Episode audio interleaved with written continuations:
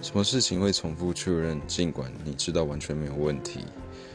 我觉得我最常发生的是在可能是给上司、给主管的讯息里面，我会一直确认我的用字遣词有没有问题，或是思考哪边是不是还可以再委婉一点，或是呃修饰一下，因为很怕会直接得罪上司，或得罪那些位阶比我高的人。